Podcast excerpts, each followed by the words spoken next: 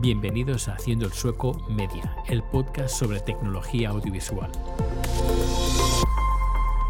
Hola, ¿qué tal? Y bienvenido, bienvenida a Haciendo el Sueco. Espero que con este podcast pues, pueda responder a varias dudas sobre em, producción de vídeo, producción de audio, en general, eh, producciones audiovisuales y que podamos ser también más creativos a los trucos que pueda decir o incluso también a los trucos que, me podía, podáis decir a través de los sistemas de contacto que todos están en haciendoelsoco.com o también lo podéis hacer si de momento este podcast está en Anchor, se pueden enviar audio comentarios con Anchor, pues también podéis usar esta característica. Este, esta nueva temporada del podcast vamos a, vamos a probar qué tal, qué tal va, vamos a eh, tener tres secciones, aunque hoy solo dos estarán activas. Una es, hablaré un poquito al inicio pues, de noticias del sector, pero también ejemplos reales de, mi día a día en el trabajo como productor multimedia. Luego habrá un tema principal, que en este caso hoy empezaré una serie de quizás dos o tres números relacionados con el cableado de vídeo. Empezaremos desde el analógico y, nos, terminaremos en, en el digital.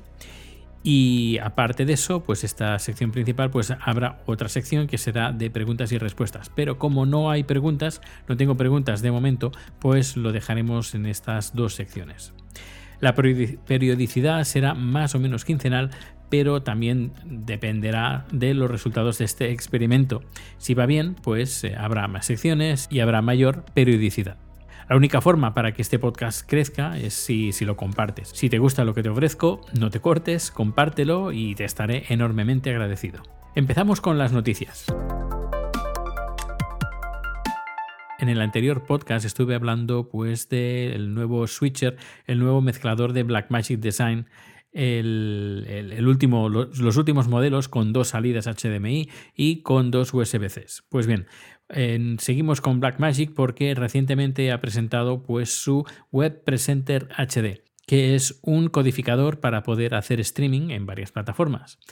Ya tenía uno, antes que era el Web Presenter, ahora han sacado el modelo Web Presenter HD, que por fin por fin, por fin, eh, puede hacer streaming a 1080p, a 60 frames por segundo, cosa que antes la mayor resolución que te daba era 720. Un poco escasos, pues estando en el 2021 y que tuviera pues un, aparato de estas características cuando mm, toda la competencia pues eh, se, se comían con patatas a Blackmagic Design en este aspecto, en codificadores. Tiene entrada SDI, tiene dos salidas, una SDI y HDMI, que hace de monitor para poder ver lo que está, está retransmitiendo, donde puedes ver información muy interesante como los niveles de audio, el bitrate, entre otra información interesante para cuando estás haciendo una transmisión de vídeo en directo. Luego también tiene salida webcam USB-C, es decir, que puedes conectarlo a un ordenador y desde ese ordenador puedes o grabar lo que estás retransmitiendo o hacer otra retransmisión desde el ordenador usando OBS o también usando Wirecast. También tiene una entrada XLR, solo una, en, mono, pero bueno, con el SDI también puedes eh, enviar audio embebido, es decir, en la misma señal que envías vídeo, con la entrada de SDI también puedes enviar audio. Los conectores de USB puedes conectarla a un, teléfono móvil y puedes enviar la transmisión a través de 4G o 5G. Y el precio está bastante bien, está bastante ajustado, unos 300 euros aproximadamente, el, con un diseño compacto, desde mi parecer, pues con un precio bastante ajustado. El tamaño es de, alto de una U, de rack, y un tercio del de largo, de, bueno, de, de rack. Es decir, que si, por ejemplo, va perfecto para combinarlo con el switcher que tiene el Television ATEM Television HD, que ocupa dos tercios, más este que ocupa un tercio, pues tienes un rack, lo que es la longitud de un rack, pues la tienes perfecta pues para, para tener estos dos aparatos y además que te caben perfectos. Y además para nivel portátil eh, va genial. Esta ha sido la noticia y hoy también voy a contar una, anécdota o sobre todo, mejor dicho, un experimento que he estado haciendo con un, MacBook Pro de los nuevos, con el procesador M1, comparándolo con, el MacBook Pro de finales del 2013 que, que uso pero visto desde el punto de vista para hacer retransmisiones en directo a través de Wirecast. Wirecast es un software eh, semiprofesional para poder hacer streaming de vídeo en varias plataformas. Está, es muy polivalente, está muy bien, pero uno de los problemas que tiene es que, como cualquier tipo de software que haga transmisiones en directo, haga streaming, es que usa mucho la CPU del ordenador. Yo el ordenador que he estado teniendo, bueno, que sigo teniendo hasta ahora, es un MacBook Pro de finales del 2013, 2.3 GHz Intel Core i7 con cuatro núcleos, con 16 GB de RAM y luego con dos em, placas de vídeo. Una la Intel Iris Pro con 1536 megas y una Nvidia GeForce GT de 750M con 2 GB. Bien, pues esto he estado comparando diferentes resoluciones para hacer streaming porque eh, últimamente, bueno, últimamente, desde un principio pues siempre el, MacBook Pro cuando he estado haciendo streaming usando Wirecast ha sido un mírame y no me toques. Es decir, que mm, hay que ir muy... Hay que estar muy seguro de, lo que estás usando en ese momento cuando estás haciendo streaming para que no, se te congele el ordenador o no se te congele la transmisión en directo. Y estuve haciendo varias pruebas. Una con este ordenador que he estado haciendo, con el MacBook uh, con el MacBook Pro de finales del 2013 y con uno de los nuevos MacBook Pro con el procesador M1 con 8 GB de RAM, usando Wirecast. Pues bien, los, los resultados son francamente muy interesantes y que dan al MacBook Pro con este nuevo procesador una potencia impresionante que no, no me la esperaba el MacBook Pro, como he dicho, es del, con el procesador M1 con 8 GB de RAM y francamente se ha comido con patatas el MacBook Pro de finales del 2013. Por ejemplo, haciendo, porque nosotros hacemos normalmente doble transmisión, es decir, eh, enviamos la misma, bueno, enviamos dos señales diferentes en dos eh, sitios diferentes. Uno sería la, cámara y la otra la presentación. Es, lo que normalmente hacemos. Aunque, bueno, también depende del cliente. Si quiere hacer una transmisión eh, sencilla, con una transmisión, pues también se puede. Pero normalmente todos nuestros clientes, o la gran parte de nuestros clientes, nos piden hacer transmisiones duales. Pues eh, la primera prueba que hice fue a 1080p, a 4000 kilobits por segundo, grabación y transmisión a la misma resolución. Eh, con doble transmisión con el, con el M1, pues la CPU llega entre el 80 y 85% de uso de la CPU con 0 frames caídos. Ya digo, grabación y transmisión a 1080p y a 4000 kilobits por segundo. Eh, luego, si esto lo pasamos al MacBook, a MacBook Pro de, finales del 2013, ya digo que ya es imposible, es que no, no, puede con ello. Se queda el ordenador bastante bloqueado con un montón de frames caídos, la transmisión se congela en algunos momentos. Poderse hacer se puede, pero la calidad es tan nefasta es que no, no lo querría ni, ni un cliente ni uno mismo. Así que completamente queda descartada esta doble transmisión a través con 4, 4 eh, megabits por segundo desde este ordenador de finales del 2013.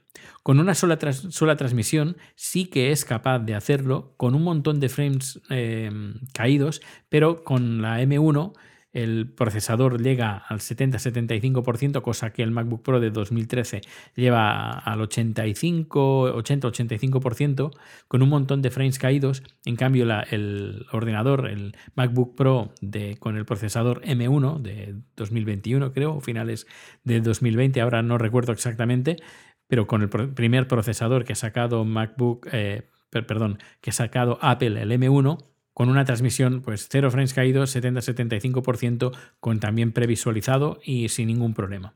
Si luego ya bajamos de, bitrate, vamos a 1080p, también con 1500 kilobits por segundo, eh, si también grabación de dual, es decir, como he dicho, grabación de dos señales diferentes a dos lugares diferentes, con doble transmisión eh, la CPU del, del, M1 llega al 70-75%, con cero frames caídos, una transmisión 60-65% del uso de CPU con cero frames caídos, mientras que el MacBook Pro del 2013 eh, pues sí que lo puede hacer eh, con 70-80% de la CPU con muchos, muchos frames caídos y con, puntos que llega al 85% y alguna interrupción del vídeo. Es decir, que se puede hacer, pero no, no, es, aconsejable. Si bajamos de resolución, ya es la última que, que, hice, nos vamos a 720, doble transmisión y doble grabación a 1000 kilobits por segundo. Si el MacBook Pro de 2013, pues no hay ningún problema, esto lo hace con frames caídos, sobre todo en la, durante la grabación pero con el, con el M1, pues bueno, es nada. Con doble transmisión y doble grabación, la CPU llega al 55-60% con cero frames caídos y con una eh, sola transmisión, transmisión y grabación, la CPU pues llega pues entre 45 y 50% del abuso de CPU máximo con cero frames caídos. Es decir, que cuando se hice esta prueba estuve moviendo la cámara continuamente, es decir, que no, por ejemplo, una imagen estática, pues nos ahorramos un montón de, de uso de CPU porque no está enviando, no está codificando todo el rato todo el frame, sino aquellos, aquellas partes que cambian. Pero si movemos la cámara como locos, pues está enviando la señal continuamente y el procesador pues, eh, pues va al máximo. Cuando yo estuve haciendo la prueba a 4000 kilobits por segundo sin, sin mover la cámara, pues de, ese 80-85% de, del uso de la CPU caía al 60%. Sí, la diferencia es notable cuando pues, se está retransmitiendo un vídeo o una producción donde hay mucho movimiento o una producción que apenas hay movimiento. Por ejemplo, una persona en un podium hablando. Por ejemplo, esto la CPU lo, lo sufre menos. Resumiendo, los nuevos ordenadores MacBook Pro con el procesador M1 se nota, se nota mucho la diferencia, al menos con este ordenador que, que sigo teniendo y que sigo trabajando en él que es el MacBook Pro de finales del 2013, que va muy bien. No es que no funcione, pero eh, ya digo, en algunos momentos se hace bastante arriesgado hacer trabajos de doble transmisión en altas calidades. Y pasamos al tema principal.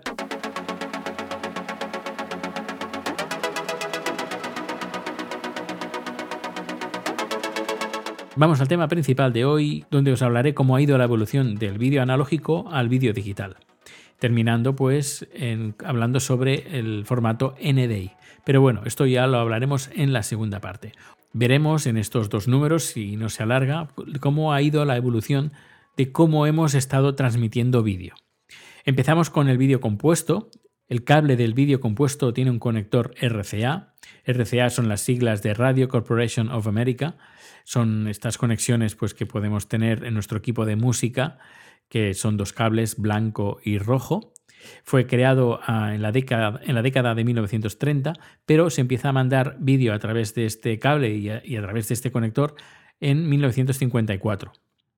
El, cable, este cable de vídeo compuesto es el amarillo. Normalmente pues son un cable con tres cables, blanco, rojo, que es el audio, y el amarillo. La resolución que da este tipo de cable pues va desde los 480 entrelazado o 576 también entrelazado. En este caso, pues por ejemplo, teníamos para poder conectar un vídeo VHS a la televisión, pues lo podíamos conectar a través de este, de este cable triple. Pero a veces teníamos que también enviar la señal de la tele al vídeo.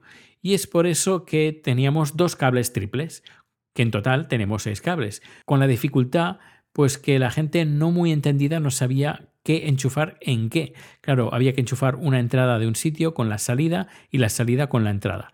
Así que con la evolución, en Francia en 1976 ideó un mm, nuevo conector que le llamamos Euroconector o también llamado SCART, que son las siglas en francés Syndicat des constructeurs d'appareils radiorecepteurs et téléviseurs no es que sea muy bueno de francés, hablaba muy bien francés, pero se me ha oxidado bastante.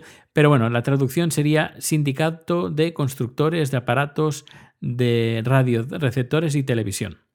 Es un cable bidireccional que tanto tiene entrada y salida y con un simple cable pues podemos conectar dos aparatos tanto de entrada como de salida. Tiene, como he dicho, tres de entrada, dos de audio, uno de vídeo y tres de salida, dos de audio y uno de, y uno de vídeo. Pero al fin y al cabo es el, cable que lleva adentro eh, sería como un vídeo compuesto, sería vídeo analógico.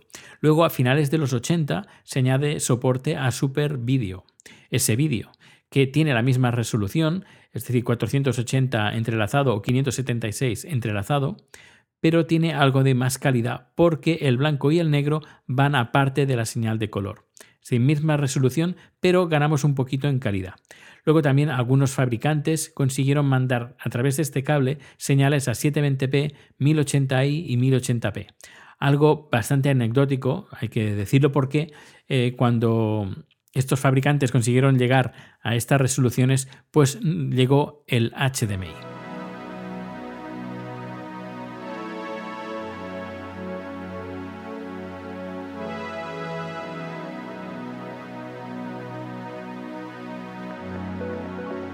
El HDMI, que son las siglas del High Definition Multimedia Interface, se creó en 2002. Es un conector con 19 pines, compacto y fácil de conectar.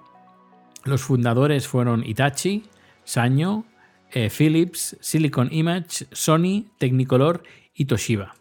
Es un formato propietario y bueno, hay varias, varias patentes y hay que, bueno, para hacer un aparato que acepte HDMI, pues hay que entrar en este consorcio. Este cable es usado pues, para enviar vídeo que se envía sin comprimir y audio que podría, que podría estar comprimido o sin comprimir. Luego, a lo largo de los años se han ido añadiendo nuevas características. Hay cuatro tipos de conector, el micro HDMI, mini HDMI, el dual y el estándar. Las especificaciones son diferentes para cada cable. Ahí está el estándar HDMI, que llega hasta pues, resoluciones de 720p o 1080i, sería el, cable más sencillo. Luego está el estándar, cable estándar que además incorpora conexión Ethernet, es decir, red.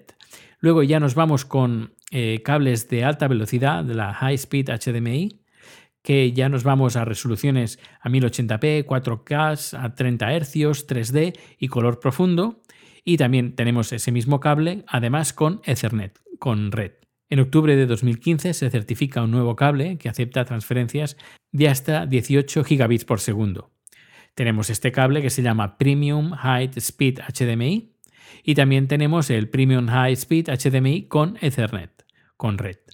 En enero de 2017 existe, sacan una nueva certificación llamada 48G o también conocida como categoría 3 de HDMI, llamada Ultra High Speed. Este nuevo cable acepta hasta 48 gigabits por segundo. Soporta, pues como es lógico, no solo 1080p, eh, sino 4K, 5K, 8K, 10K y a 120 Hz. Este nuevo cable sacado en 2017 es retrocompatible e incluye también HDMI Ethernet, incluye red. Y como he dicho, este cable se llama Ultra High Speed HDMI. Estos cables son muy polivalentes, pero tienen ciertos problemas. Eh, y estos problemas, sobre todo, al menos en, mi caso, por mi experiencia, eh, donde más los noto es por la longitud, porque estos cables tienen el problema de que no puedes tener cables muy largos. Depende mucho de la calidad del cable. Puedes tener un cable barato y que no te va a llegar más de 5 metros, o puedes tener un cable muy bueno y en los cables buenos mm, es difícil que superen los 15 metros. Si queremos tener cables más largos, lo que tenemos que hacer es eh, instalar extensores. Estos extensores lo que hacen es convertir la señal HDMI en, un, en una, de una forma para que podamos mandar esta señal a través de cable de red, de CAT5 o CAT6. Yo, por ejemplo, he tenido varios de estos extensores en mis manos. Hay algunos, por ejemplo, si usas CAT6 con un cable ya tienes suficiente. Si es CAT5, pues necesitas dos cables CAT5 entre un emisor y el otro receptor y así se comunican entre ellos. También se pueden poner repetidores. Cada 5, 7, 10 metros tienes un repetidor que va conectado a la corriente y lo que hace es potenciar la señal para volverla a mandar por la, eh, por la señal HDMI. También solución interesante, aunque también es bastante cara, sería convertir esta señal HDMI a fibra óptica. Y si usamos, por ejemplo, esta, esta solución, podemos llegar hasta 300 metros, cosa que, por ejemplo, a través de cables de red solo podemos llegar a 250 metros. Que sí, que son muchos, pero por ejemplo, si estamos en un centro de convenciones o en, en un teatro o en un lugar muy, muy grande como puede ser un estadio, pues con cables HDMI pues lo tendremos un poco difícil. Tendríamos que irnos a otro, otro tipo de solución que es la que hablaremos en el próximo capítulo. Luego con el HDMI permite tener un sistema de protección. El sistema de protección se llama HDCP, que significa High Bandwidth Digital Content Protection. Fue creado por Intel y lo que, hace, es encriptar el contenido para que dispositivos no autorizados no puedan tener acceso y así poder copiar el contenido.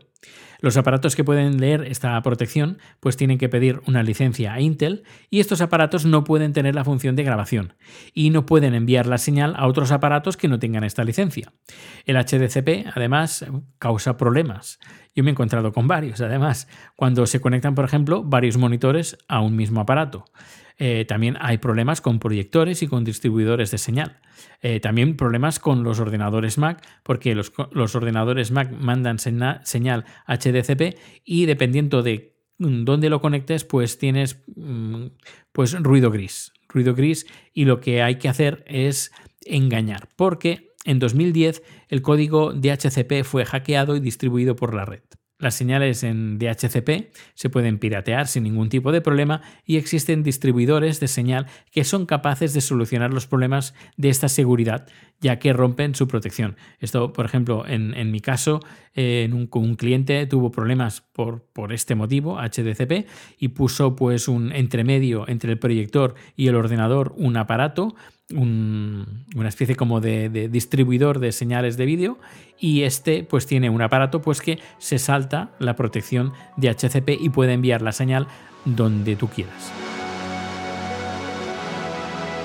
Y bueno, pues hasta aquí esta primera parte de cómo hemos pasado de transmitir vídeo de en analógico a digital. En el siguiente capítulo os hablaré del SDI, NDI, entre otros cables y también cómo podemos interconectar entre unos y otros, qué tipo de adaptadores hay, conversores, escaladores, etcétera, etcétera. Bueno, pues hasta aquí el número de hoy. Espero que te haya gustado. Ya sabes, si te gusta, compártelo. Es la única forma que tiene un, o la forma eh, más directa que tiene un podcast para crecer. Estamos en haciendoelsoco.com, te puedes poner en contacto conmigo, desde ahí hay una pestaña llamada contacto y ahí seleccionas pues Haciendo el Soco Media y ya sabré que vienes de o que la consulta va referida a Haciendo el Soco Media. Si tienes Anchor, eh, o aunque no lo tengas, pero si te atreves a mandarme un audio, pues lo puedes hacer a través de Anchor.